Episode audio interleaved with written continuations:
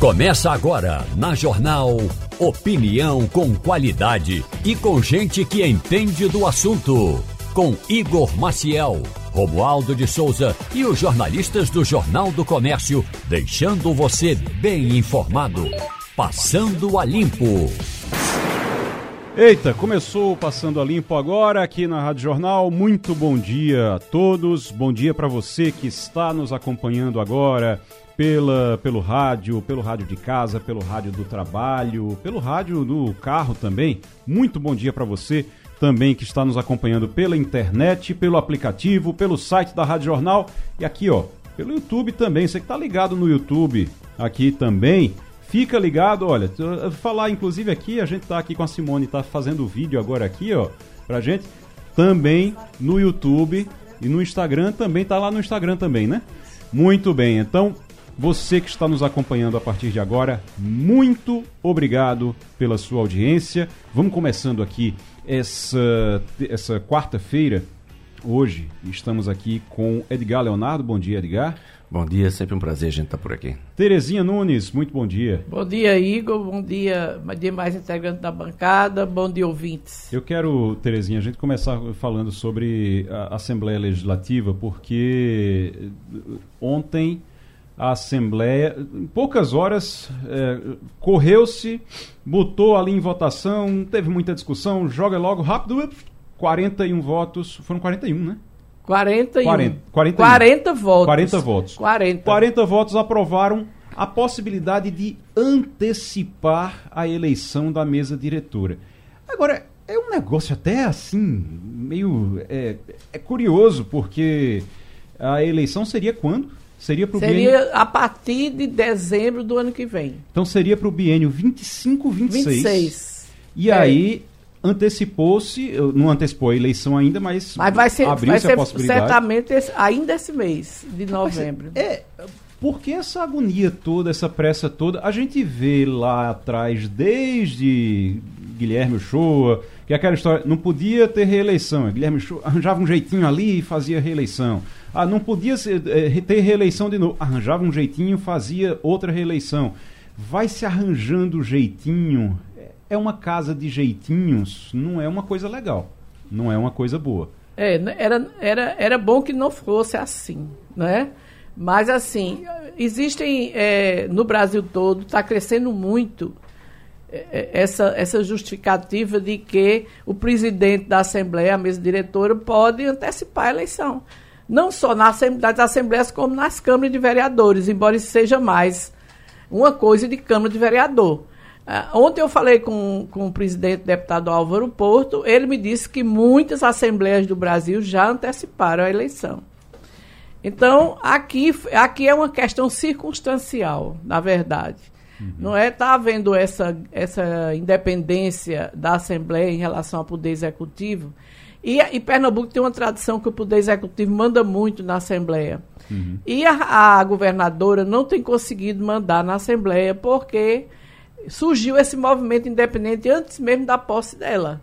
Então houve um movimento, 30 deputados elegeram uma mesa diretora independente, escolheram os membros das comissões de forma independente também, embora a governadora tenha conseguido manobrar de última hora e fazer os presidentes da Comissão de Justiça de Finanças e Administração, mas foi um processo muito doloroso e causou muito problema, aumentou os problemas de relacionamento. De forma que, agora, o que, é que aconteceu? É, há uma possibilidade clara de que a governadora possa se recuperar mais daqui para frente.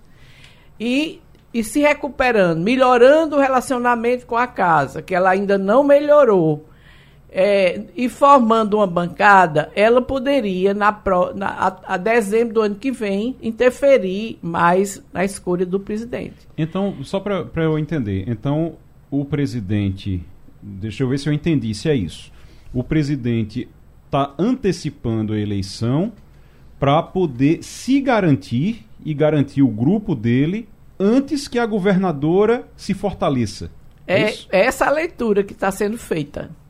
É essa leitura que está sendo feita, por quê? Hum. Porque como há realmente atritos constantes e, e, todo dia quase tem uma novidade na Assembleia, estava muito tranquilo para não ter novidade. Então, ontem apareceu a novidade é, de uma eleição, de uma, de uma votação na Comissão de Justiça às pressas. No mesmo dia foi para o plenário, que é uma coisa raríssima, no mesmo dia foi para o plenário. Foram realizadas duas sessões, uma depois da outra, no plenário, também que é coisa raríssima, de forma que ontem mesmo estava aprovado por 40 deputados a antecipação da eleição. Então, o, o, que é que se diz? Não, é. mas olha, está antecipando, mas pode ser, pode não precisar convocar antes. Mas a informação que a gente tem é que ainda esse mês o presidente deve convocar as eleições. É muito. O, o que me preocupa, o que me deixa preocupado é que nessa discussão toda tem o interesse de um, tem o interesse de outro, tem o interesse de A, de B. É, sabe que, qual é o interesse que não está contemplado nisso aí? O do Estado, de Pernambuco. Porque é, eu acho que independência entre poderes é muito importante, harmonia é muito mais. Tá? É, independência. Tá precisando de harmonia. Independência é. é importante. Harmonia é muito, muito, muito, muito mais importante. Porque independência é bom para os poderes, harmonia é bom para Pernambuco. E o que a gente percebe, professor Edgar, é que a harmonia é o último, a última das preocupações de todo mundo nessa história. É, eu acho que o principal também, nessa conversa toda que a gente está tendo aqui, é a gente entender que muitas vezes a gente precisa, né, já que a gente está falando disso, dos pesos e contrapesos. Então a gente precisa ter uma estrutura de governança de tal forma que não permita que medi certas medidas sejam tomadas. Porque muitas vezes o que é legal, ele não é moral. Então, você antecipar com um prazo tão grande uma modificação que deveria vir ao longo de um tempo maior, que deveria ocorrer após uma série de discussões, uma série de debates que é para isso, né, que nós temos essa casa. Essa antecipação ela demonstra uma fraqueza institucional no sentido de que é necessário que sejam criadas regras e normas para que a governança faça parte, né? Porque algumas vezes as pessoas procuram, obviamente, brechas de oportunidades que são legais, mas não necessariamente são morais. Tanto é que a gente está aqui fazendo uma crítica, não é a, a, a, figura de quem foi eleito especificamente, não é o fato de ter sido eleito, mas o fato da gente ter uma antecipação aí com praticamente um ano, se não estou enganado. Um ano e um mês. Pronto, um, um ano e um mês. um mês, né? Do que seria o correto. Um ano e um mês, uma antecipação um tanto é, alongada, se a gente pensar no prazo do mandato. Né? É. Então a gente está com 25% do mandato, basicamente, que está sendo antecipado. Então é. é. é. uma coisa que foge à regra e demonstra uma fraqueza no sentido de um conjunto, na necessidade de um conjunto de regras que não permita esse tipo de, de apropriação digamos eu assim. Acho, eu acho. Não é 25, viu? Faz fazer uma correção. São 50%. 50%. Quase 50%. Quase porque 50%, o né? mandato é. é de dois anos, não é de quatro anos. Uhum. O mandato da mesa diretora é dois anos. É porque eu estava pensando manda no mandato do deputado. É. De quatro anos, não. É, é aí no são mesmo, dois anos. No mesmo mandato do é. deputado tem duas eleições da mesa. É. Então, agora, é pior ainda, se a gente olhar da perspectiva da composição da mesa, fica muito pior. É. Porque a gente vai ver exatamente 50%. E é uma coisa, imagine, é. imagine o, o, Lula. Vamos, vamos dizer que o Lula tenha sido eleito ali, vamos dizer, não, ele foi eleito ali em novembro do ano passado, elege, toma posse, aí a gente está falando de 50%, né? A gente elege e toma posse. Quando for agora, vai completar 50% do, do mandato dele agora no ano que vem.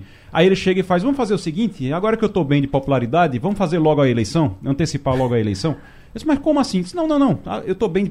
Minha popularidade está boa, então vamos aproveitar. A eleição vai ser agora. Não, a eleição é em 2020. Não, não, eu quero que seja agora. Vamos, vamos, vamos fazer aqui, vamos mudar tudo. E é exatamente o que eu falei. É então, assim, uma demonstração, de, do ponto de vista da instituição em si, uma fragilidade. É. Porque onde eu não tenho regras que eu possa é, permitir. Aí eu estou falando do ponto de vista de gestão mesmo das operações.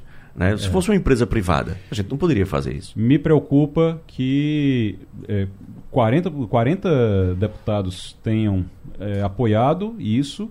Me preocupa também a imagem da casa no futuro, porque a, às vezes a, na, nessa necessidade de ser independente, você fica independente demais e aí você fica independente até dos interesses de Pernambuco. Mas vamos seguir aqui, porque a gente já está na linha com o ministro Silvio Costa Filho, ministro de Portos e Aeroportos e está aqui para falar de obra. Ô, ministro, muito bom dia. Que obra, que obra o senhor está aqui para? A gente gosta quando vem aqui para anunciar obra. Quando vem aqui para anunciar obra é bom, porque obra gera emprego, obra eh, gera movimentação financeira, melhora a economia, obra é bom. Qual é a obra que o senhor vem anunciar aqui? Muito bom dia. Olha, bom dia a você, Igor, bom dia a todos os ouvintes, saudar a todos que fazem a Rádio Jornal. É, primeiro dizer da importância, Igor, do presidente Lula estar tá assinando hoje a ordem de serviço da duplicação da BR-423 é, do trecho São Caetano a Lagedo. Hum. Serão 43 quilômetros na primeira, primeira etapa, investimentos na ordem de 330 milhões de reais, que serão fundamentais para a gente poder fazer o escoamento da produção naquela região. E a gente espera que já no final do próximo ano a gente possa estar dando a ordem de serviço do trecho São Caetano é, Garanhuns. É, a ideia é que a gente possa fazer é, esse. A, a, a, ideia é que a gente possa avançar nesse, nesse projeto. Primeiro trecho é o trecho São Caetano é, Garanhuns e o segundo trecho São Caetano Lagedo. Então é uma obra fundamental que ela já está priorizada no PAC e é hoje o presidente Lula, ao lado do ministro Renan Filho, da governadora Raquel, da bancada federal, de todos nós, estaremos unidos para poder fazer essa assinatura. O, o, ministro, muita gente é, às vezes quando diz, não, o ministro é de portos e aeroportos. O que é que a estrada tem a ver com portos e aeroportos? Além de o senhor ter uma relação ali com, com a BR-423, que, no, dentro do seu mandato de, de deputado, é, essa BR ela é importante também na ligação com o, o sul, ali com Alagoas e tudo, trazendo para aqui, para o litoral também, né? Não, sem dúvida. Suape, Você sabe, eu, eu fui o deputado mais votado daquela região e eu sempre coloquei como prioridade, né, como uma das propostas nossas, a necessidade da gente poder é, avançar nessa duplicação da 423. É um sonho antigo da população. Você conhece bem Caruaru e sabe como foi importante a BR-232, a duplicação, para o desenvolvimento do Agreste. E a 423 ela será fundamental para o desenvolvimento do Agreste e do Agreste Meridional porque vai ajudar no turismo em Garanhuns, vai ajudar na bacia leiteira, vai ajudar agora né, no, no, no polo do desenvolvimento de serviços de toda a região. Você está vendo lá agora a Master Boi, que está estimulando a pecuária na região. Uhum. Então, a duplicação será fundamental para a gente fazer com que aquela região cresça, se desenvolva, cresça e a gente possa, de fato, avançar. Deixa eu passar e aqui. A gente está trabalhando, eh, Igor, para fazer também a requalificação do aeroporto de Garanhuns. Então a gente vai ter o novo aeroporto de Caruaru, que a gente espera que no primeiro semestre agora de 2024 a gente possa anunciar. Vai ter essa BR duplicada, a 423, e a requalificação do aeroporto de Garanhuns significa dizer que a gente vai ter todo um modal de transporte integrado e isso vai ser muito positivo para o desenvolvimento é, de toda a região de Pernambuco, sobretudo a região do Agreste. Ô ministro, eu vou passar aqui para a nossa bancada. Terezinha Nunes quer lhe fazer uma pergunta. Bom dia, ministro. Pois não. É, ministro, na última Bom conversa, dia, na última conversa que tivemos aqui no Passando a Limpo, é, eu lhe, lhe perguntei sobre o aeroporto de Fernando Noronha, a pista do aeroporto. O senhor tem alguma novidade sobre isso, sobre Noronha? A gente está começando Temos... aí o verão, não é? E, e, precisa resolver a situação de Noronha. I, exatamente. A gente, a governadora Raquel já teve uma reunião com o concessionário é, que ganhou o processo licitatório. Eles fizeram a remodelagem no contrato e há o compromisso né, do governo do estado de poder fazer a requalificação da pista em parceria com a iniciativa privada. É nesse sentido que está desenhado a situação do aeroporto de Fernando de Noronha, que é importantíssimo para a gente poder é, ajudar muito na melhoria do turismo da, de Noronha e levar mais conforto aos passageiros para a gente possa fazer uma melhor operação da aviação local. Muito bem. Ministro Silvio Costa Filho conversando com a gente aqui no Passando a Limpo. Vamos aproveitar. Edgar, Edgar eh, Leonardo está aqui conosco também, vai lhe fazer uma pergunta.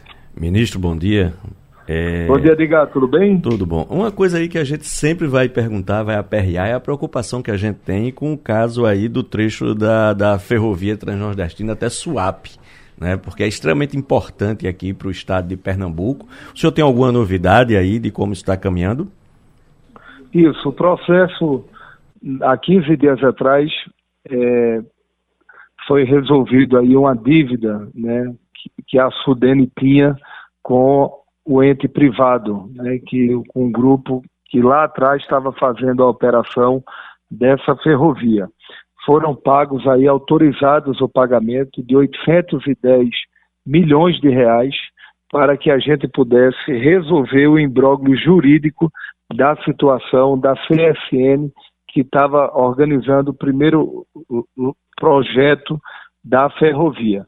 Agora a gente está com o processo desimpedido e a ideia é que a gente comece a avançar a partir agora do início do próximo ano é o que eu tenho falado com o ministro Renan. A Transnordestina, a nossa expectativa, Edgar, é que a gente possa iniciar no primeiro semestre do trecho Salgueiro-Suape, que vai ser fundamental para o desenvolvimento de Suape, para o escoamento da produção. E a gente está focado aqui na Transnordestina para poder é, avançar. O investimento na ordem de 5 bilhões de reais e essa obra ela está incluída no PAC. Né? E a gente espera que agora, no início do próximo ano, a gente dê início a essa obra, que é uma prioridade do presidente Lula. Ministro, a gente falou de estrada, falou de aeroporto, falou de, de Fernando de Noronha, de Transnordestina. Fernando Castilho quer lhe fazer uma pergunta sobre o SWAP, né, Castilho? Bom dia, ministro. É, Bom dia, governo, Castilho. No governo Paulo Câmara, foi liquidada uma pendência em relação à questão da dragagem no porto o governador assinou um cheque de 834 milhões e fez uma, liberou, me, me, definiu uma pendenga que tinha com a empresa de, de dragagem. Acontece que essa dragagem ainda vai precisar de dinheiro da União.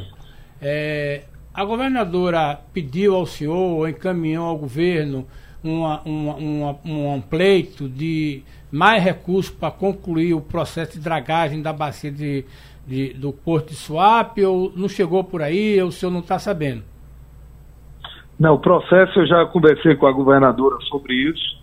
Eh, nós já tomamos a decisão de incluir no orçamento de 2024 e nós fizemos um entendimento com o governo de Pernambuco. É, em torno de 226 milhões de reais da dragagem do canal interno, onde nós iremos entrar em torno de 110 a 120 milhões e o governo do estado com os outros 100, 110 milhões.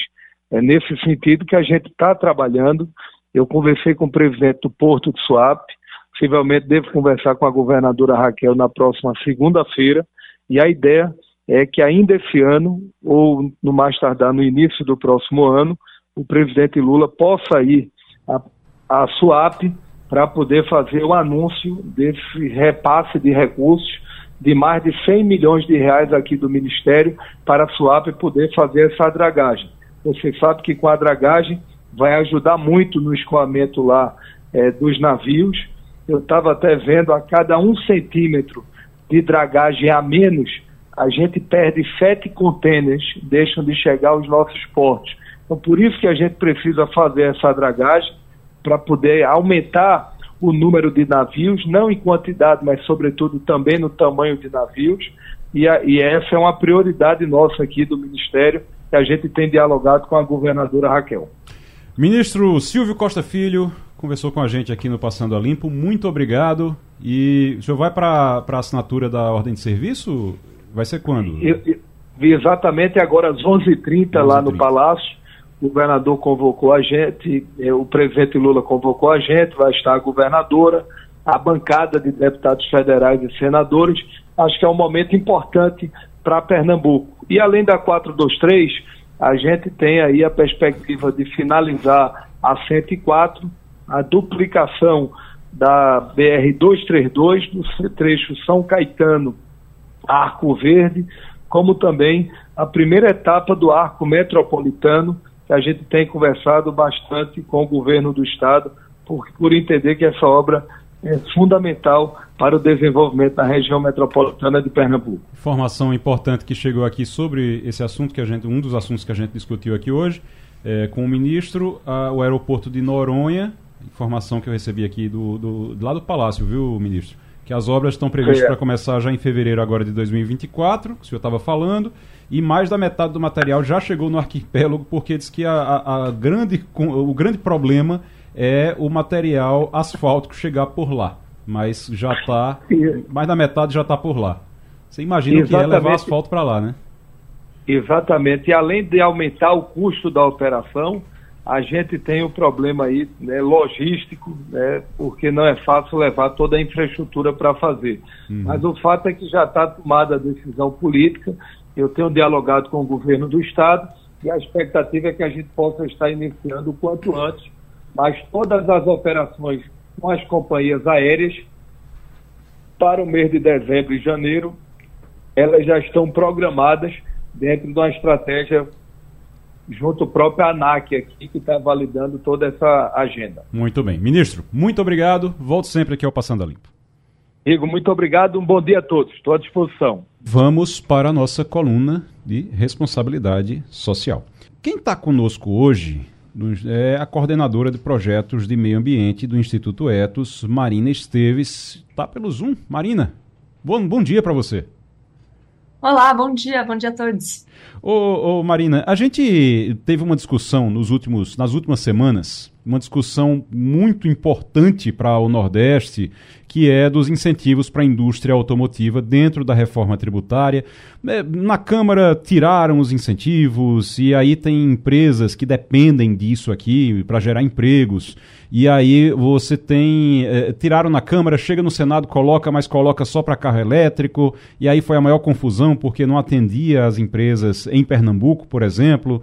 E a pergunta é: qual é o papel das empresas na redução das, das desigualdades no Nordeste? Por que é que é importante o fortalecimento dessas empresas e qual é o papel delas? O que é que elas têm que fazer para reduzir a desigualdade? Porque a inserção dessas, dessas empresas no Nordeste ajuda nisso, né?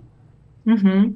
Exato, como você muito bem pontuou no começo da sua fala, a questão do setor privado caminha em parceria com o setor público. Então, essa questão de repasse de investimentos, de prioridade de determinados setores, de inclusão é, de alguns tipos né, de serviços e bens de consumo, por exemplo, seja na discussão da reforma tributária, com a questão do, do, repasse dos tributos, ou seja na questão, por exemplo, do plano de aceleração do crescimento, PAC, que vai colocar esses, esses mecanismos financeiros para estimular a distribuição de renda e que isso seja feito mediante investimento nos setores econômicos locais. Né? Então, por exemplo, esse, essa questão que você coloca dos incentivos e desincentivos do setor automotivo no Nordeste, por exemplo, é, um, é uma, uma expressão dessa aliança entre público e privado que se faz necessária para o combate das desigualdades. E aí, como a gente pensa esse combate das desigualdades no setor privado, é justamente o setor privado que, que né,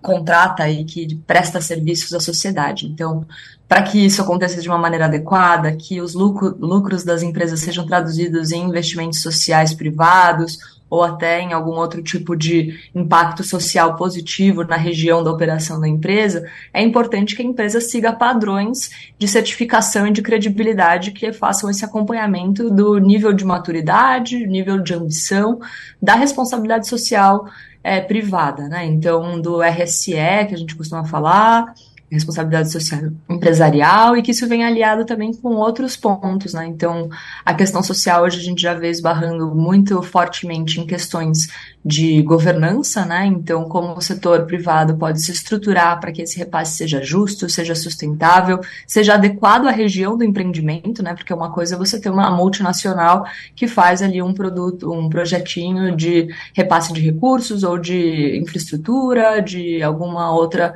tipo de prestação de serviço social para a população, mas que não está vinculada necessariamente às necessidades do território. Então, é muito importante dessa via de mão dupla, né? Então, o território também informar é, o setor privado sobre quais são as necessidades colocadas ali. Então, a empresa, nesse sentido, começa a prever, dentro do seu planejamento estratégico, dentro da distribuição de recursos, de orçamento, como lidar com essas especificidades. Fora que a empresa também vai contar com uma parte né, de investimento que seja público, então precisa ter essa transparência, essa integridade dos dois lados, né? Então, seja no manejo dos recursos públicos que venham mediante financiamento, repasse do, dos tributos ou, ou incentivos é, estratégicos né, para o país, como é o caso, por exemplo, das questões da transição energética, que hoje se fazem muito expressivas no Nordeste, né, com outros modais de de energia elétrica, por exemplo, né, seja um hidrogênio sustentável ou a transição para usinas eólicas, isso precisa ser feito de uma maneira adequada à região, adequada às populações e que esteja em sinergia com o que há de mais recente no, nos mecanismos de governança empresarial. Né? Marina então, fora tudo isso Oi. que eu coloquei, Sim, criação falar. de empregos, treinamento e capacitação, é, parcerias com ONGs e, e a comunidade local né, se fazem processos essenciais para garantir é, uma sustentabilidade e uma empresa responsável na região, né? Perdão aí pelo tempo. Marina, Marina Esteves, é, é, o nosso tempo é curto aqui, mas dá para a gente falar tudo, viu? Marina Esteves, coordenadora de projetos de meio ambiente do Instituto ETS, conversando com a gente aqui. E eu vou passar aqui para a nossa bancada para lhe fazer pergunta também, viu, Marina? Fernando Castilho tem uma pergunta. Marina, é, no ano que vem, a legislação internacional, a partir da Europa, vai começar a exigir que as empresas que têm operações nos países já cumpram pa padrões de ESG. É, já vale o ano que vem para as empresas que têm capital em bolsa, mas em 2015 vai valer para todo mundo, de modo que o, o, Brasil, para exportar para a Europa, vai ter que é, rastrear a sua cadeia. E tanto que há um movimento muito forte de instituições se habilitando para fiscalizar se as empresas cumprem mesmo o padrão de ESG. O Instituto Etos, é, é, na, na, Europa a gente sabe, em Portugal está começando a estruturar um, mas o Instituto Etos está prevendo isso porque tem um discurso muito bonito de responsabilidade social, de práticas de ESG, mas quem audita isso? Quem é que entrega isso para é, qualificação? O Etos quer ser isso? Quer ser uma instituição, se habilitar para isso? Tem alguma parceria internacional para ver como fiscaliza quem cumpre normas de ESG? Ótima pergunta. É, sim, né? Eu acho que o parâmetro ESG passa a ser a norma, né? Um modo de acompanhar e de garantir esse contínuo aumento de ambição por parte do setor privado.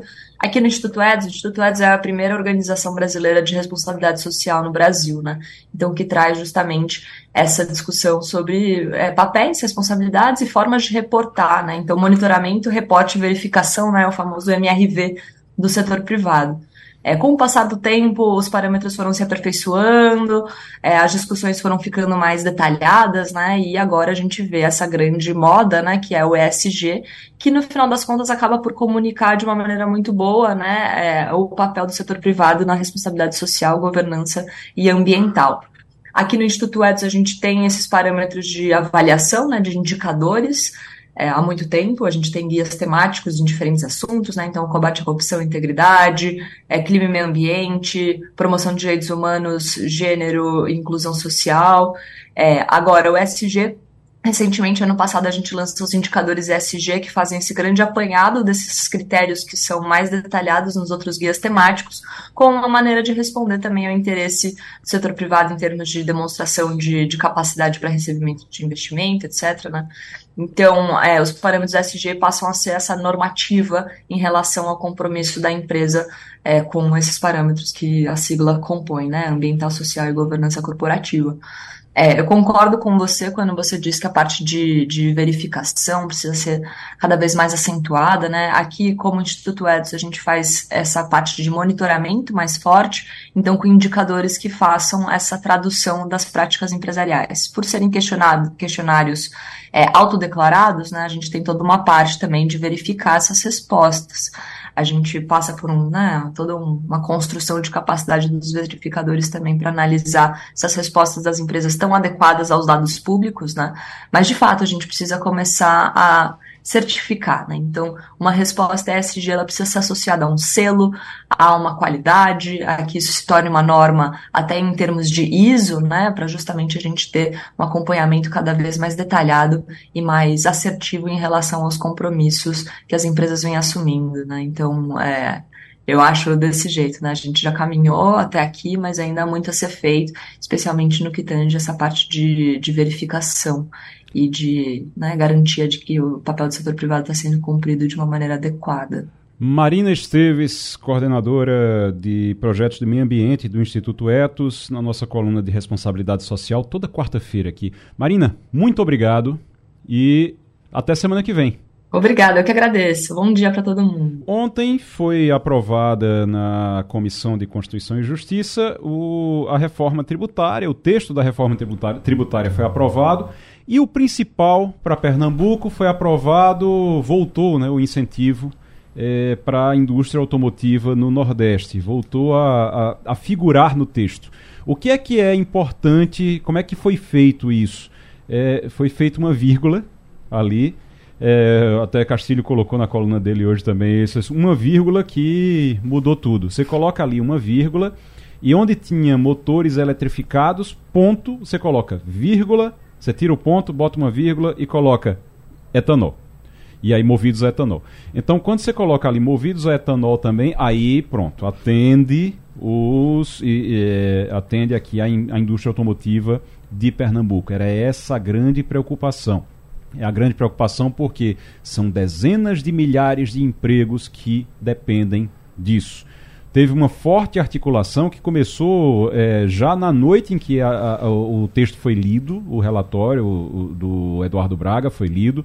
Essa movimentação começou através da governadora Raquel Lira. A governadora Raquel Lira é, ligou para presidente da República, para ministro, para senador, para tudo quanto foi de gente e no fim da fila ali depois ligou para a gente no Jornal do Comércio e disse olha já fiz todas essas eh, já estou fazendo toda essa mobilização a situação é séria Pernambuco vai ter prejuízo e precisamos fazer uma, uma mobilização. Já aí ela disse ó, já mandei é, falei com ela na noite do, da leitura ela disse: já mandei é, o ofício para a presidência da República, para ministro da Fazenda, para relator, para senador, para presidente de Senado, para tudo quanto é gente. Quem eu vou me encontrar com todo mundo até resolver.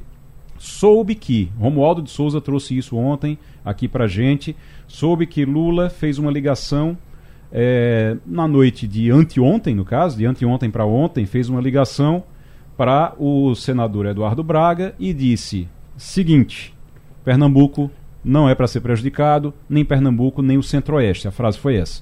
Não é para prejudicar Pernambuco, nem o Centro-Oeste. Pernambuco, a gente está falando aqui da Estelante, está falando da Moura, está falando de todas essas empresas aqui que geram dezenas de milhares de empregos e no centro-oeste é a Caoa, né, Castilho? A, a Caoa é, que está no, no centro-oeste. E, a, né? e a, a, outra planta de associação dela com a Mitsubishi também. Mitsubishi lá, também. É, também. No centro-oeste também. Que começou a partir de 2020, né? Que seriam todos prejudicados e aí houve essa articulação e essa intervenção ali do. Na manhã seguinte, a governadora Raquel Lira compareceu aqui uh, por telefone, mas fez uma entrevista aqui com a gente. Ela tinha acabado de chegar de Brasília, inclusive, e aí conversou com a gente aqui, falou da necessidade dessa mobilização. E agora a gente tem é, o texto, voltou a ser exatamente o que a gente esperava, vamos esperar a votação no plenário. Mas foi uma. Terezinha, Terezinha trouxe informação ontem também, ontem eu até li aqui no, no logo cedo uma articulação que veio através do senador Humberto Costa, que disse que, tinha, que Lula tinha, tinha ido lá, tinha até confirmou aquilo que o Romualdo estava falando naquela hora aqui. Exato, foi realmente eu recebi uma informação logo cedo do senador Humberto Costa de que o presidente Lula ordenou a, a colocação de Pernambuco é, no texto da reforma de forma que a indústria automotiva do estado não fosse prejudicada. Depois recebi também uma ligação da senadora Tereza Leitão. Agora é preciso ressaltar, Igor, que nesse caso todo o trabalho feito pela governadora foi fundamental. O, o, trabalho de articulação da governadora Raquel Lira a nível nacional é digno de elogios. A gente vê o ministro Silvio Costa há pouco falou muito da governadora várias vezes porque ela está em todas, né? ela tem ido constantemente a Brasília, tem batido nas portas, tem procurado as pessoas e mostrado a necessidade de ajudar Pernambuco e tem conseguido realmente, com a articulação que tem sido feita com o presidente Lula, que o Estado atravesse todas as dificuldades que são necessárias para assegurar o seu desenvolvimento. A gente viu, por exemplo, essa semana aqui, o economista Jorge Jatobá alertando que nos últimos 12 meses, Pernambuco perdeu para a Bahia, para o Ceará, de muito a questão do crescimento econômico. Exatamente por quê? Porque no governo Paulo Câmara, e aí não tem nada a ver com a governadora atual, no governo Paulo Câmara, as dificuldades de relacionamento com o presidente Jair Bolsonaro prejudicaram demais o estado de Pernambuco. E agora, com a retomada, a gente tem condições de, talvez, a partir de 2024, recuperar esse tempo perdido. E essa questão da, da indústria automotiva foi fundamental, a articulação para conseguir colocar isso no texto da reforma tributária. O, o Edgar, e, inclusive é, essa retomada das relações pode fortalecer a, o governo do estado, a governadora Raquel Lira, no futuro, e tem gente que está se antecipando, inclusive, para não correr risco depois, né? É, lá na Assembleia. O Edgar, é importante que agora vá para a votação, que seja aprovado, que ninguém, ninguém de Pernambuco vote contra, como aconteceu na Câmara, porque vai para a Câmara de novo, né? Com certeza. Eu acredito que agora a gente não vai passar aquele vexame de ter alguém votando contra. Primeiro porque houve o papel da governadora, exatamente esse papel, inclusive, que a gente espera da governadora, que ela procure os principais players da operação, que é aqueles que podem, de fato, intervir no processo, né? Porque isso é interesse, a gente discutiu isso aqui, inclusive, várias vezes. Né? Isso é interesse de Pernambuco, isso não é interesse partidário, isso não é interesse pessoal de um, um, político, de um partido político, seja quem for. É uma questão do Estado de Pernambuco. Uhum. Primeiro ponto. E também a gente não poderia esperar outra coisa do presidente Lula, na medida que o presidente Lula tem, sim, né, aqui no Estado de Pernambuco, um conjunto de eleitores muito forte, muito representativo. E também a percepção e entendimento de que o estado de Pernambuco, que é importante destacar, é um estado que, claro, o Nordeste como um todo, mas Pernambuco em particular, que é o que nos interessa aqui nesse momento que a gente está conversando, o, no, o, Nordeste e Pernambuco em particular tem um desemprego expressivo. Como é que a gente vai tomar qualquer medida que pode não contribuir para isso? Então, um estado com desemprego como o nosso, ele precisa realmente ter um olhar especial para o desemprego. Agora, só, Castilho, só para a gente finalizar esse assunto, que eu vou chamar Portugal daqui a pouquinho, que lá tem primeiro-ministro pedindo demissão, indo embora, escândalo de corrupção, tem brasileiro envolvido na história. É verdade. É, mas a gente vai, vai daqui a pouquinho chamar Martins. Eu quero só para finalizar esse assunto dizer o seguinte, Castilho. É importante o incentivo, muito bom, ótimo que se conseguiu garantir até 2032. Dois. Ok, é. até 2032. Até lá precisa fazer obra de infraestrutura, meu amigo, porque senão não vai ter incentivo é. depois, não. Pois é, não vai ter porque já está previsto nesse mesmo documento que está sendo analisado pelo Senado que o, os incentivos serão finalizados. Mas é bom só para a gente finalizar, Igor.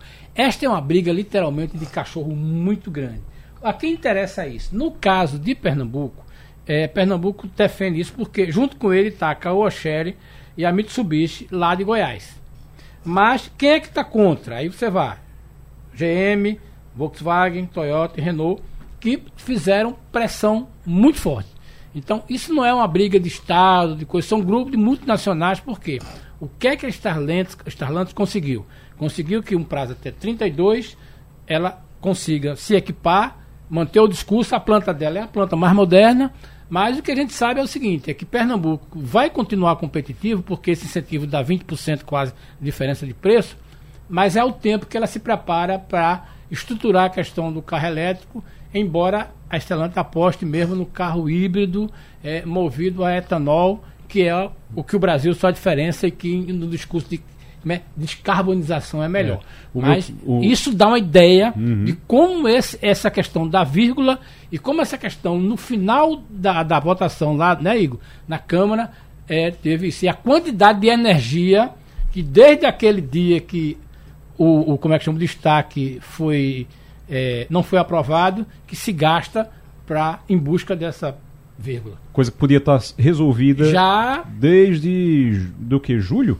Desde julho. É, no dia que foi aprovado o destaque, né? Foi, desde 7 né? de julho. 7 de julho. Desde o dia 7 de julho, desde lá do, do início foi de muita julho. energia gasta Isso podia estar tá resolvido e não, tá, não foi resolvido por causa de um voto, inclusive um voto de um deputado pernambucano. Vamos para Portugal? Vamos lá. Conexão Portugal com Antônio Martins. Antônio Martins, muito bom dia para você. Boa tarde aí em Lisboa.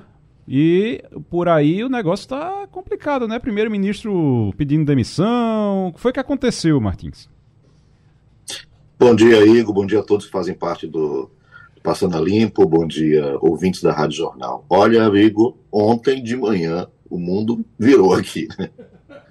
Pois começou é. com Pois é, começou com uma operação de busca da polícia né, e também do Ministério Público em 42 endereços, entre eles é, o Ministério do Ambiente, o Ministério da Infraestrutura e principalmente a residência oficial do primeiro-ministro, que fica no é, Palácio de Belém, né, logo ali atrás a Assembleia da República. E, enfim, foi um, um, momento muito tenso, porque essas 42, esses 42 mandados de busca é, faziam parte de uma operação que investiga tráfico de influência, corrupção ativa e passiva e também prevaricação, né, que é quando o funcionário público deixa de cumprir seu dever, relacionado a dois casos especificamente. Um, a produção de hidrogênio verde, né, e outro em relação à concessão de exploração de duas minas de lítio né, aqui em Portugal. É, foi feito um consórcio nacional aqui para produção do hidrogênio verde e haveria irregularidades nesse processo de criação do consórcio. E também na concessão para a exploração do, do lítio, que é um metal muito usado em baterias e teria aí uma grande importância nessa transição, perdão, nessa transição energética, né, já que consegue é, fazer baterias né, de, de energia solar e também de energia eólica, que é o que a ex-presidente Dilma chamou de estoque de vento. Seria isso, dentro uhum. do linguajar técnico, é você Sim. guardar a energia gerada uhum. pela, pela energia eólica, né, que ela, ela, ela só, só produz enquanto tem vento, então você guarda ali nas, nas baterias. Então seria muito importante isso.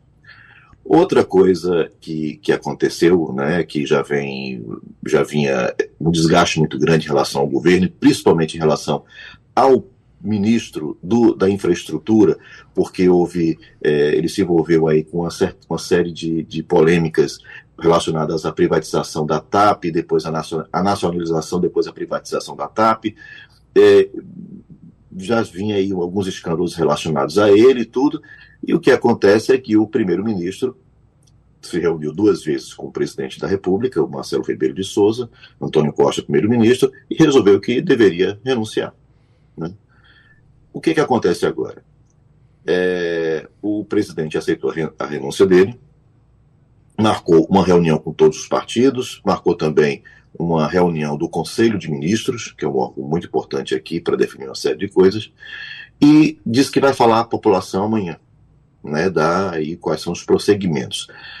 Pelas declarações de Marcelo Ribeiro de Souza, ele disse que quando esse governo foi formado com a, a maioria do, do Partido Socialista, ele disse que foi uma vitória de Antônio Costa.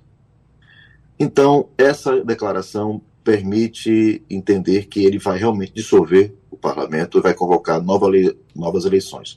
Porque ele poderia simplesmente trocar o secretário-geral, quer dizer, o Partido Socialista poderia trocar o secretário-geral do, do partido, né, que é o caso Antônio Costa, que é quem assume, no caso, a, o, o cargo de primeiro-ministro, trocar e dar governo a esse novo novo gabinete, que tem na frente esse novo secretário do Partido Socialista que, que ganhou as últimas eleições mas tudo indica que ele realmente vai convocar novas eleições. Enquanto isso, é, uma, é o, o, orçamento 2024, que estava tramitando nas comissões e ia para plenário, fica suspenso, vai ter que ser feito tudo de novo em 2024. É, há uma série de outras coisas, como a transferência do órgão de imigração, né, da que estava sendo extinto, o CEF, para outros órgãos, para relacionar, é, é, ordenar a questão da migração também fica aí no vácuo. A crise na, no SNS, no Sistema Nacional de Saúde, com a greve dos médicos. Voltando à questão do, da imigração, lembrando que existem 347 mil imigrantes é, à espera de documentação. E a maioria é brasileira. Então você vê que é, é uma coisa também que afeta né, a nossa comunidade aqui bastante. Deixa eu passar agora para Fernando Castilho, porque tem uma história de, de, com o presidente também, né? Tem uma história com é, o presidente também. Não um, é só o primeiro-ministro. É, não é só o primeiro-ministro, né? E também, Martins, é, mostra como essa questão do hidrogênio, né, que seria uma operação lá no porto, uma, um dos portos mais importantes de Portugal, que é o Porto de Sines, já movimenta a economia. Mas é, como é que vai ser, para a gente aqui entender, é, o ministro renuncia, continua no cargo, o presidente vai convocar a eleição, é, a vida segue normal, esses problemas todinho, a vida segue. Como é que vai ser agora? E qual é, do seu ponto de vista de análise política, quem é que vai ganhar com isso, quem é que vai perder? É, no, no, parlamento, né, Igor? É, mas é, é, importante porque tem outro caso, é outra situação do presidente, né? É, também que está né, envolvido Martins, com que isso. aí é a, a história de um remédio que aí é envolve um brasileiro, uma brasileira, uma família brasileira, uma família brasileira, mas na verdade tem nacionalidade portuguesa também. Usou um remédio caríssimo, né? E um remédio caríssimo também. E teria usado é outro, um, um, remédio caríssimo. Que é outro aqui, escândalo, né? né, também. É, é, o, o, tudo, imagine que esses escândalos, no momento em que o, a autoridade do presidente ela é fundamental, porque agora recai sobre ele a decisão de convocar novas eleições, de dar prosseguimento ao que se acontece aqui com a renúncia do, do primeiro-ministro, ele se envolve aí também, é envolvido, enfim, é noticiado o envolvimento dele num caso. E como é que fica a questão da, da, da, reputação dele da autoridade. É, aqui ainda não, a, coisa ainda não esquentou nesse momento para Marcelo Ribeiro de Souza. A questão ainda está muito forte em relação ao governo, porque de fato é o governo, é, é, o primeiro-ministro é, é quem comanda o país, né? E que resolve as questões do país.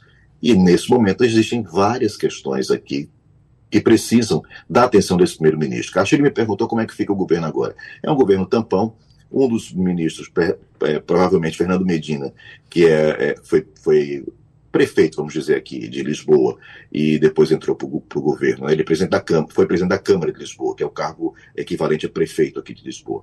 Ele assumiu também o ministro das Finanças, ele assumiu também uma, uma, uma uma, um protagonismo muito grande no governo e é provável que ele é, faça esse governo tampão até as novas eleições. Ele não está mais no cargo, Antônio Costa, ele, ele, se retirou, né, ele não, não, não, não assina mais nada, nada do que ele foi, do que está pendente, que foi assinado, como o caso do orçamento que estava sendo votado, tudo isso acaba, e o que vai ser feito é, uh, faz, é cumprir o orçamento de 2023 proporcional àquele mês né? Então, é isso que vai ser continuado, nenhuma decisão vai ser tomada, mas as coisas vão continuar funcionando normalmente. Né? Aquilo que já estava sendo definido, as coisas de rotina, continuam funcionando normalmente. O que não vai ter são novas, é, novas decisões, novas, é, é, novos projetos, isso tudo fica é, em aberto até a chegada de um novo governo. A questão do hidrogênio é uma questão muito importante aqui para Portugal. Né? O Porto de Sines é um porto muito importante. Quando houve a guerra da. Né, está havendo ainda, mas quando eclodiu a invasão da Rússia e toda essa questão com a Ucrânia e tudo, que o gasoduto da Alemanha foi um dos projetos que foi é, abortado logo de início, né, no início desse conflito. Era um gasoduto que vinha da Rússia para a Alemanha e que é muito importante para a questão energética da Europa para a Alemanha, mas também para a Europa, e os Estados Unidos começaram a, a, a, a transportar energia, né, é, e chegando pelo Porto de Sines também um, a energia que vem da África, e o hidrogênio verde também seria a partir do Porto de Sines. Então, um porto muito importante. O presidente da Câmara de Sines, ou seja, o prefeito de Sines, também foi preso. Né? São cinco pessoas presas, são dois executivos, é, mais um consultor muito próximo de, de Antônio Costa e que entrou para a política, né? não é para a política exatamente, mas para o governo. Ainda com Sócrates, ele foi assessor econômico do José Sócrates, que foi uhum. aquele primeiro-ministro que chegou a ser preso também aqui uh, recentemente, e é, ainda o chefe de gabinete de Antônio Costa, né? E a, é, são, e, são, do, são três, três executivos, o chefe de gabinete e o, e o presidente, o presidente da Câmara de Síndios. Cinco uhum. pessoas presas. O Antônio Costa tá, vai ser investigado, provavelmente o Supremo aqui é que vai fazer essa, essa condução dessa investigação, não é a condução, mas vai ficar no âmbito do, do superior, é, do, do, do, Tribunal Superior daqui, né? Uhum. É, outra coisa que é importante é que é a primeira vez que a polícia entra na residência oficial do primeiro-ministro. Então isso, simbolicamente, é muito, muito forte. Edgar Leonardo. Bom dia. É, um outro ponto que a gente também tem visto muito em Portugal são os aumentos desses casos de xenofobia que a gente tem aí. Né? E a gente, claro, a gente sabe que também o número de brasileiros em Portugal tem crescido muito nos últimos anos. Mas como é que você tem visto, por exemplo, a, a, a, o posicionamento político, as medidas que tenham sido tomadas para, vamos dizer, evitar esse tipo de comportamento aí em Portugal? Tem tido alguma política, tem tido alguma, alguma medida do ponto de vista do governo para evitar esse tipo de, de atitude? Edgar, bom dia para você. Olha, é, há uma situação aqui muito interessante que é o seguinte: isso repercute sempre muito na comunidade brasileira, repercute muito no Brasil, mas as autoridades fazem vista grossa, né? Fingem que não estão vendo, acham que, ah, se você for para a polícia, você vai para a justiça, você vai tentar resolver essa questão, porque a lei sim é muito boa, né, mas a, a, a, prática no dia a dia, né, quando chega no terreno, as coisas nem sempre se processam como deveriam. Agora, o que pode acontecer, né, ontem o, o, o primeiro, o, desculpa, o ministro da Justiça, Flávio Dino, até comentou esse assunto, né, fez uma, uma brincadeira com isso e tal. Pode ser que com esse tipo de repercussão né, de um membro do, do gabinete brasileiro, né, ministro de Estado, isso faça com que as autoridades aqui também se movimentem. Né? É, é um, foi um caso muito muito triste, né, porque é, são coisas que se escutam aqui, são, são, nós escutamos esse tipo de coisa aqui, não com aquela agressividade que a gente viu ali, porque ali havia uma crispação muito grande, que já existe com a grande chegada de brasileiros e tudo.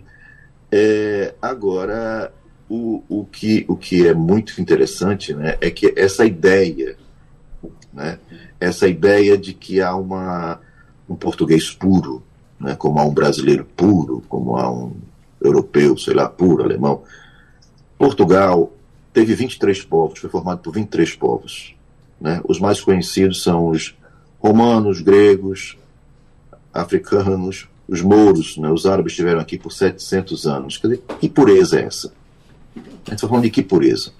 Né? A última vez que a gente caiu nessa falácia da pureza, né, é, e que isso caiu para o, o, o, discurso político, foi o que a gente viu na Segunda Guerra Mundial. Né? Então é uma coisa muito complicada, e aí eu volto à questão que Castilho me colocou em relação ao primeiro-ministro. Quem é que se beneficia com isso? Há um risco muito grande dos, dos partidos de extrema-direita formarem um governo, né, mesmo que não ganhe a eleição, conseguirem fazer maioria na próxima eleição, se juntando com é, os, partidos, os partidos de direita para derrotar o PS. Se a extrema-direita entrar nesse governo, no próximo governo, isso vai ser muito complicado, porque é, os partidos de extrema-direita, o Chega, que é especificamente o partido que é de extrema-direita aqui, se alimenta desse tipo de discurso com base nessa falácia de que há um, um português puro, né? de que as pessoas estão invadindo Portugal, brasileiros estão invadindo Portugal, ora, brasileiros e outros povos que vêm para cá estão contribuindo para a previdência de Portugal. Se essas pessoas não vierem para cá, os aposentados não vão conseguir sobreviver, que já sobreviveram muito mal. Uhum. Então, assim, essas, é, esses, esses partidos fazem, fazem esse discurso, que é um discurso fácil de ser assimilado, é, parece que resolve todos os problemas que as pessoas têm, de aluguel, de uma, uma, série de coisas que realmente são graves, mas isso não é culpa do brasileiro médio nem do imigrante médio.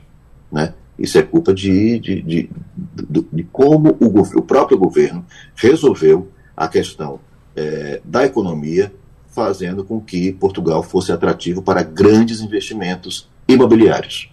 Isso é outra história. Né?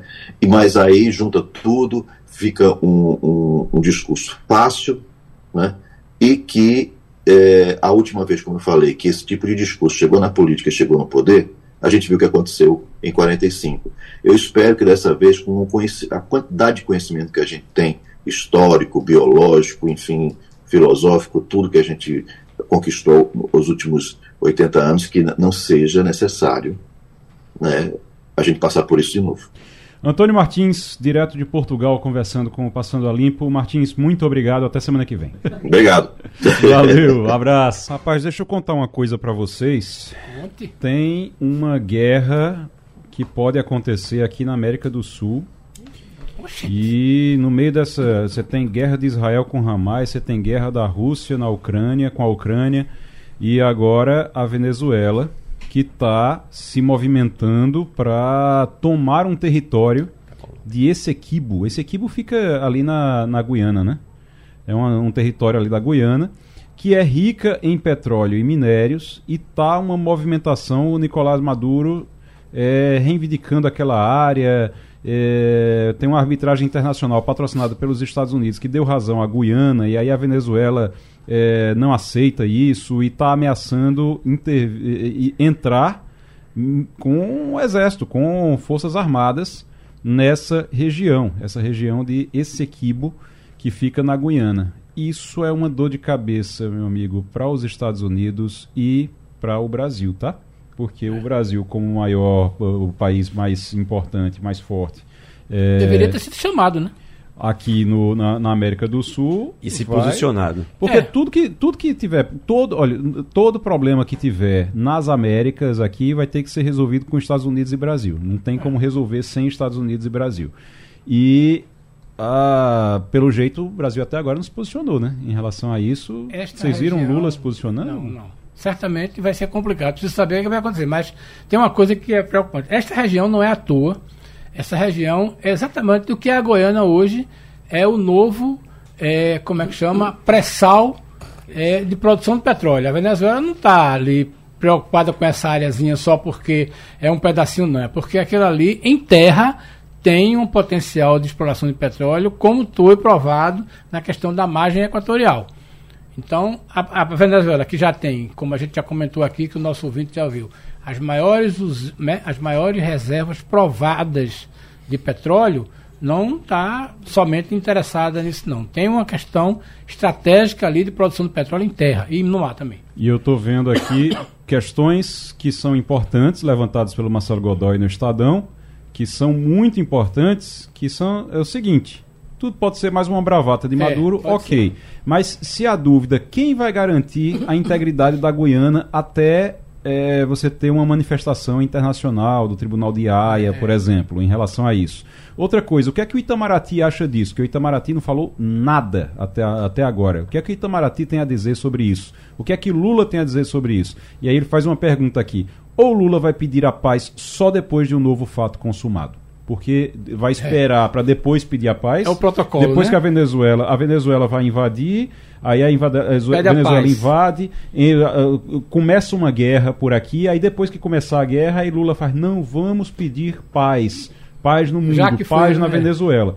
Não. Aí depois o que, é que, o que é que o Brasil vai fazer em relação a isso? deixar essas perguntas no ar e ver o que é que vai acontecer daqui para lá. Já estamos na linha com Carol Bahia, que é diretora da Insight Feiras e Negócios, e para falar aqui da Super Mix 2023. Super Mix é uma feira. Eu não tenho, viu, Carol? Eu não tenho supermercado. Não, nunca tive, não tenho, mas eu adoro ir na Super Mix, rapaz, porque. Ah, que bom. Todo ano eu vou na Super Mix, eu gosto de ir, porque eu, eu gosto de ficar, de, de olhar as novidades, de olhar tudo que, tá, que tem por lá, e é uma grande feira, realmente. Como é que está a expectativa para todo o período desse ano da feira? Bom dia a todos os ouvintes da Rádio Jornal, bom dia, Igor. É, então, a expectativa, assim, a gente, eu acabei de olhar os números dos pré-inscritos, né? Sim. E nós estamos já com o dobro de pré-inscritos em relação ao ano passado, né? Para o mesmo período. Então, agora eu posso afirmar que a expectativa, assim, está além, né? Além do que a gente estava esperando, tá? Realmente muito boa. Então, é, então é, agora com certeza, não é nem expectativa, é realmente realidade. Já tem o dobro dos inscritos. Exatamente. Em relação ao ano passado, para o mesmo período, temos o dobro. O que isso significa, aproximadamente, é um público aí que a gente está esperando de, de pré-inscritos, né? Que são aqueles que fazem antes a sua inscrição, de no mínimo três vezes isso, porque é o número que a gente tem, sabe? Relacionado uhum. ao ano passado. Vamos supor que eu tinha 5 mil inscritos e tivemos 15 mil visitantes. Na verdade, foi mais de 20. Rapaz, e... É um... É é o que a nossa expectativa realmente, como você disse, já é uma certeza, né? Que vamos ter mais é, visitantes esse ano, compradores. É um negócio gigantesco. São 350, viu, Terezinha? 350 uhum. estandes. É a 17 edição da feira, 350 estandes, mais de mil marcas distribuídas nesses estandes por lá. Terezinha, tem pergunta? Tenho sim. Eu queria saber qual é quais são as novidades, porque as, tem gente que. A Igor falou aqui, eu gosto de ir para ver, etc. Nunca tive supermercado, mas pois toda é. vez que eu vou, eu fico pensando, rapaz, eu acho que eu vou abrir um supermercado. Em feira... Não tenho dinheiro para isso. mas eu fico pensando toda vez que eu vou. Em feira a gente sempre vai buscar alguma novidade. Hum. Né? Quais são as é novidades verdade. previstas para essa Supermix? Então, Terezinha, são muitas, viu? É, a gente foca muito né, no que há de mais moderno na área de varejo. Então, a gente tem, não sei se o Igor lembra, por exemplo, ano passado, o Mercado Modelo, que eu costumo dizer que ele é a cereja do bolo da Supermix. Sim. É um projeto onde a gente constrói um supermercado uhum. com tudo funcionando, absolutamente tudo. Né? Então, assim, as gôndolas são de verdade, as paredes são de verdade, a comunicação é de verdade, tudo feito por especialistas, né? Uhum. Temos hoje uma consultora de varejo, que é a Mônica Leão, e uma arquiteta renomada, Fátima Nogueira, todas especialistas em varejo, e elas montam essa loja assim, como se estivesse montando realmente uma loja de rua. Então, tudo que você pensar em modernidade vai estar tá lá. Como, por exemplo, é, a, as gôndolas, né? A comunicação visual. Quando você chega no supermercado, você tem as gôndolas, as gôndolas que tem os nomes ali, material de limpeza, né? Detergente, alimento. A gente tem, só que no nosso mercado elas são todas em LED que é uma tendência. Uhum. Tá? Então, o que é que acontece? É, o que, é que isso é legal para o mercado, mercadinho de bairro? Os mercados menores, eles podem monetizar. Então, através do LED, você chega para um cliente X e ele tem um produto inovador, que vai ser um lançamento, ele quer, colo quer colocar isso em evidência, vai estar na gôndola, mas também vai estar aparecendo no painel de LED. Então, essa é uma das novidades, fora um robô que nós estamos trazendo, onde ele consegue identificar o produto que você quer e lhe levar e dizer onde esse produto está, em que localização e se nós temos esse produto no mercado. Muito. Né? Então, também teremos essa novidade. A Carol Bahia, diretora da Insight Feiras e Negócios, falando aqui sobre a Supermix 2023. Fernando Castilho. Bom dia, Carol. Terezinha, o que Carol está dizendo aqui é o lugar mais importante no supermercado, é a ponta da gôndola. Sabe que é a história do, do, da ponta da picanha? Então é onde todo fornecedor quer colocar seu produto. Mas, cara, eu queria perguntar uma coisa para você que é o seguinte: quem é que vai para essa feira? Isso não é uma feira para Igor, nem para mim, que não vai ter supermercado. Isso é uma. Embora a gente vá lá rapaz, de peru. Mas, mas, eu, eu vou e fico pensando, rapaz, Pronto, se eu tivesse é um supermercado, eu queria, é isso aqui. eu queria botar bem, isso aqui. Um dia ele abre, um, um dia, dia, ele abre, abre né? É. Mas veja bem, quem é que vai para isso e por que que vocês fazem esse tipo? Inclusive, a feira tem um projeto de comunicação completamente diferente, Igor, né? Nós do Sistema Jornal do Comércio participamos disso, mas quem é que vai ver essas coisas que, Igor, que encantam tanto a Igor? Exatamente o varejista, né? É o, é o dono ou alguém que pretende abrir, né? Um futuro empresário do setor. É o dono do varejo, é o dono do mercadinho de bairro, é o dono da padaria, é o dono do mercado de médio porte, porque são eles que vêm encontrar as novidades para colocar no seu, no seu estabelecimento. Né? Então a feira ela é de fato uma feira B2B, é uma feira de negócios, onde a gente está esperando aí esse público, não só de Pernambuco, mas de todo o Nordeste, né, que a feira ela virou regional a partir de 2021, é considerada a segunda maior feira de varejo do Brasil, né? E tem um ponto importante, tá, Castilho? É, nós fazemos paralela a ela a HFN, que já é uma feira que também já acontece há algum tempo, é uma feira do setor de hotelaria e food service, e é um casamento muito legal, porque veja, o dono do supermercado, ele vem visitar, obviamente, a Supermix, pensando né, em novos produtos, em fazer parceria com algumas indústrias para ter o produto no estabelecimento dele, com os distribuidores locais, também de ver a tecnologia, equipamento, mas ele também é consumidor de alguns equipamentos que estão sendo expostos na, HFN, como, por exemplo, eu tenho um mercadinho e no meu mercadinho tem uma padaria. Eu preciso de um forno para minha padaria esse forno está na HFN, né, que é o setor de food service. A padaria, embora ela também seja varejo, ela é food service, é alimentação fora do lar. Então você tem, por exemplo, hoje no, nos mercadinhos você tem um frigorífico, então você precisa das máquinas de corte, onde é que você encontra? Na HFN. Então o casamento da HFN com a Supermix foi assim um sucesso que se deu a partir de 2021. Fizemos exclusivamente por conta da pandemia, a pretensão nem foi essa, foi a pandemia, as feiras ainda voltando ali devagar, e fizemos as feiras juntas. Mas o sucesso foi tão grande que a gente não consegue mais separar. E estamos com o pavilhão lotado. Como já foi dito, 350 estandes é, e mais de mil marcas aqui expondo. Fernando Castilho, quando eu abrir o, o meu supermercado, eu vou chamar você, viu, para ir lá conhecer. eu vou convidar você para ir lá conhecer. O, o Edgar Leonardo está aqui, quer fazer pergunta também. É, Carol, bom dia, parabéns pela feira. É, quando a gente está falando aí da, da Supermix e da HFN em conjunto, a gente está falando de setores que são extremamente importantes para a economia, geram emprego, geram renda na nossa região, que é uma coisa que eu sempre me preocupo. Mas a gente também tem um outro ponto, porque a gente está falando de alimentação fora de casa, que impacta o trabalhador, a gente está falando de supermercado, onde ele vai fazer as compras que ele precisa semanalmente, mensalmente, não sei. Você já me falou um número aí que o número de visitantes já estourou da última feira. E eu te pergunto, você tem por acaso números que falem da expectativa de crescimento do setor em si para os anos 24, 25, alguma coisa desse tipo, porque é um bom termômetro para a economia?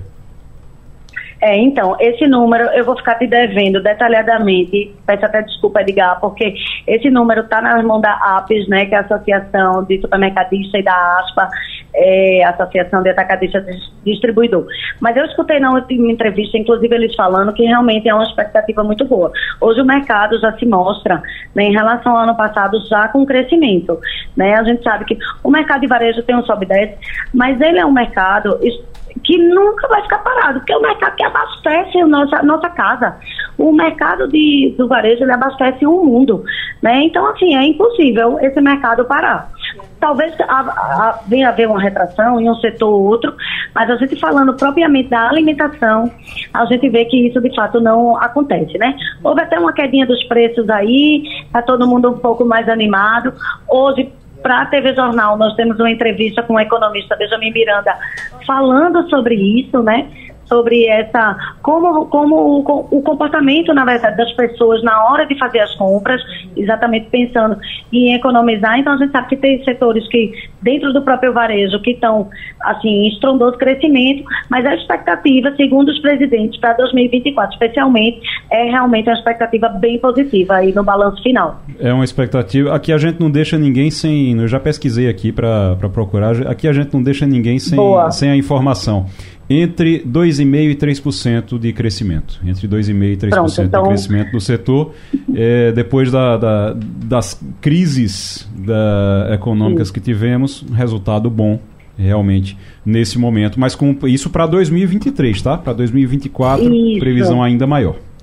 É, tá exatamente. Certo? É Carol, só, só para a gente finalizar, de 8 a 10 de novembro, então é, é começa hoje e hoje, vai até sexta-feira. Exatamente. De hoje de 8 a 10, né, de quarta a sexta, o evento inicia-se às 14 horas, abertura dos portões, até às 21, encerramento do evento durante os três dias. No último dia, vale salientar que só entra na feira quem chegar até às 20 horas.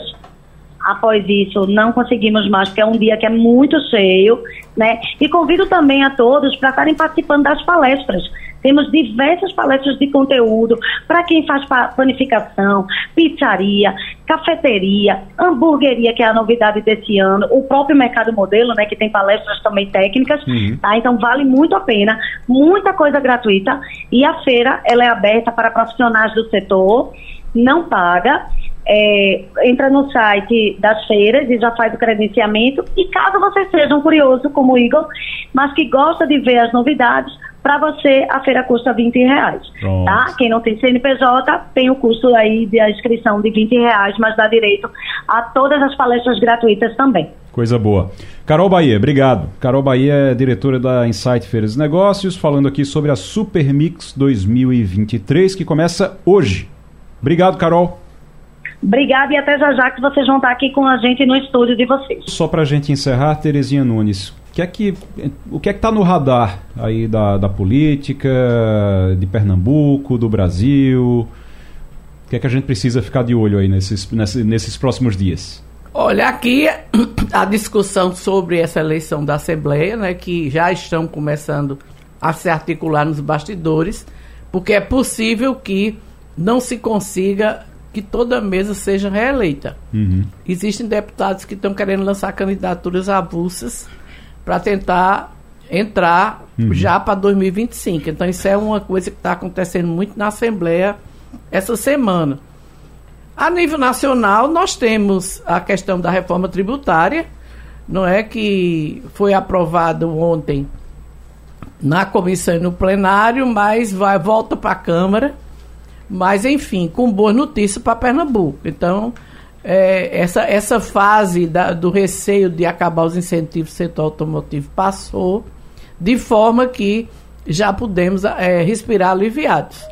Então, é. é isso aí. E a LOA também, que está em discussão na Assembleia, que a lei de, de orçamento anual que a governadora enviou e que os deputados vão apresentar emendas e certamente vai ter algum buchicho aí, algum problema para ser administrado do relacionamento novamente do executivo com o legislativo. E aí vai ter que ser negociado, vai ter gente vai botar, vai botar, vai ter é, emenda, vai ter veto, derruba veto, não derruba veto, toda aquela discussão ainda esse ano. Tem muita coisa ainda para acontecer esse ano aqui em Pernambuco e no Brasil. Fernando Castilho, Terezinha Nunes, Edgar Leonardo, muito obrigado a vocês pela participação aqui. O Passando a Limpo termina agora. Grande abraço e até amanhã. A Rádio Jornal apresentou opinião com qualidade e com gente que entende do assunto. Passando a limpo.